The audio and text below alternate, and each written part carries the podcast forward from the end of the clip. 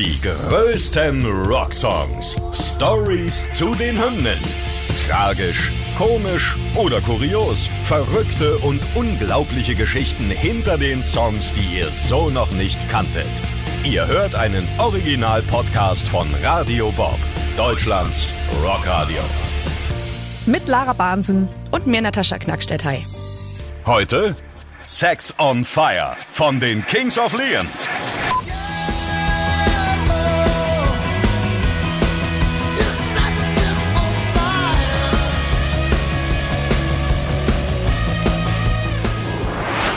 Sex on Fire von den Kings of Leon. Was für ein geiler Song, ne? Stimmt, ja, auf jeden Fall. Gehen wir mal in das Jahr 2008 zurück, als die Kings of Leon äh, die Platte Only by the Night rausgebracht haben. Ne? Das war das vierte Album der US-Amerikaner. Ja, und da drauf war Sex on Fire. Der Titel gehört zu ihren allergrößten Hits, also Platz eins in sämtlichen Ländern. Die haben sämtliche Nominierungen und Preise damit abgeräumt. Und äh, die Jungs haben anfangs tatsächlich äh, das gar nicht so erwartet. Caleb Followell, der Frontmann der Band, der hat den Song nämlich geschrieben in einer Zeit, an die er sich selber gar nicht mehr so richtig erinnern kann. Ja, das stimmt. Der war nämlich zu diesem Zeitpunkt unter starkem Medikamenteneinfluss wegen einer Schulterverletzung durch eine Auseinandersetzung mit seinem Bruder und Schlagzeuger äh, Nathan. Äh, nice to know auch. Alle Mitglieder der Kings of Leon sind miteinander verwandt. Insgesamt drei Brüder und ein Cousin.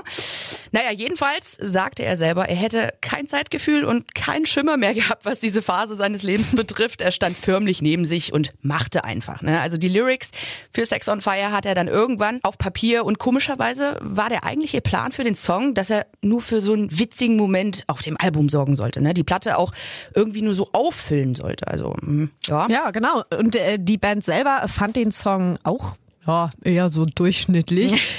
Dass das Teil dann so durch die Decke gegangen ist, das hätte wirklich keiner äh, der Jungs gedacht und das mussten sie auch erstmal verkraften. Also die waren alle so völlig fertig Ja. und dachten teilweise dann wirklich daran, den Song auch nicht mehr in die äh, Live-Setlist mit aufzunehmen, weil sie einfach echt so genervt waren davon und diesem vom ganzen Hype und Ja. eben völlig überfordert mit dieser Situation. Aber dazu kam es äh, zum Glück nie, äh, Ja. denn äh, ja, die Fans wären, glaube ich, sehr enttäuscht nach den Konzerten nach Hause gegangen, ne, wenn, Ja, äh, wenn sie den Song einfach nicht gespielt hätten. Also stell dir mal vor, du gehst auf ein Konzert deiner Lieblingsband und dann spielen sie einfach genau diesen Song nicht, den alle kennen und alle mitgrölen Ja. können und auch wollen. Und ähm, ich muss sagen, ich finde den Song auch ziemlich geil. Der geht nämlich einfach immer. Finde ich auch, tatsächlich. Der Song hat sowieso Ohrwurmpotenzial, ne? Der geht gut beim Feiern, der geht gut beim Autofahren, den kannst Oh du ja. überall, den kannst du überall hören. Natürlich neben der eingängigen Melodie, ne, ist der Songtext ja auch noch super wichtig. Beziehungsweise hat er auf jeden Fall eine coole Background-Story, würde ich sagen. Da gehen wir jetzt mal drauf ein.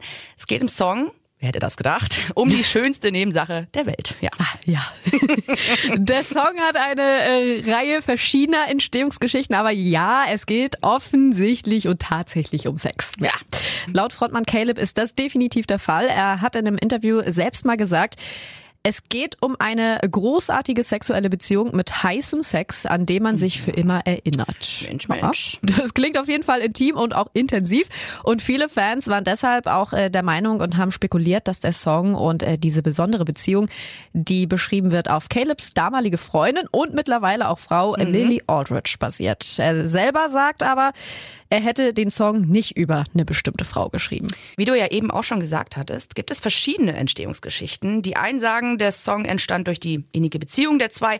Die anderen sagen, es war quasi nur so ein Dummy-Text, der als Füllmaterial gedacht war. Ne? Vielleicht spielt ja ein bisschen was von beiden eine Rolle. Witzig ist jedoch auch, dass viele, die den Songtext analysiert haben, behaupten, man könnte die Textzeilen auch ganz anders interpretieren. Also nicht nur heißer Sex und wie das Feuer lodert und die Leidenschaft brennt und so, sondern da brennen vielleicht auch noch andere Dinge. Ne?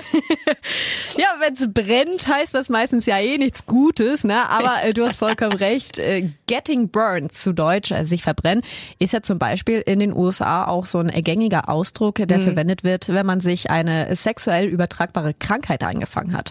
Ja, oder halt auch äh, diese Textzeilen im Song hier. Äh, warte, wir hören mal genau rein.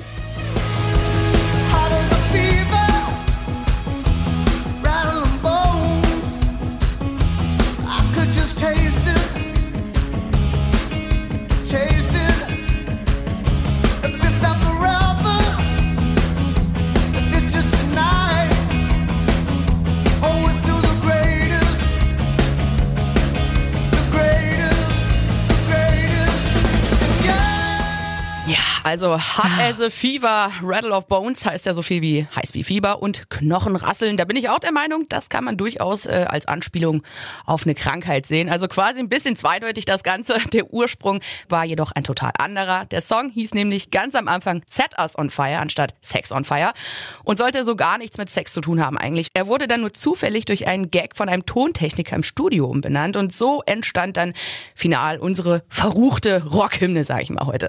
Ja, also ich muss sagen, ist schon interessant, ne? Ich würde einfach mal so festhalten, Sex on Fire war also nicht nur der größte Erfolg der Band bisher, der die Charts eroberte und den Jungs ja sogar auch einen Grammy beschafft hat. Es war sogar der zweithäufigste heruntergeladene Song aller Zeiten in England und obwohl die Jungs den Song selber nicht wirklich leiden können, tun wir es jedenfalls und ich glaube alle anderen auch. Ja. Sex und Rock'n'Roll zusammen zieht einfach. Also äh, wie ich finde, völlig zu Recht in unserem Rockhymnen-Podcast gelandet, oder? Auf jeden Fall, finde ich auch.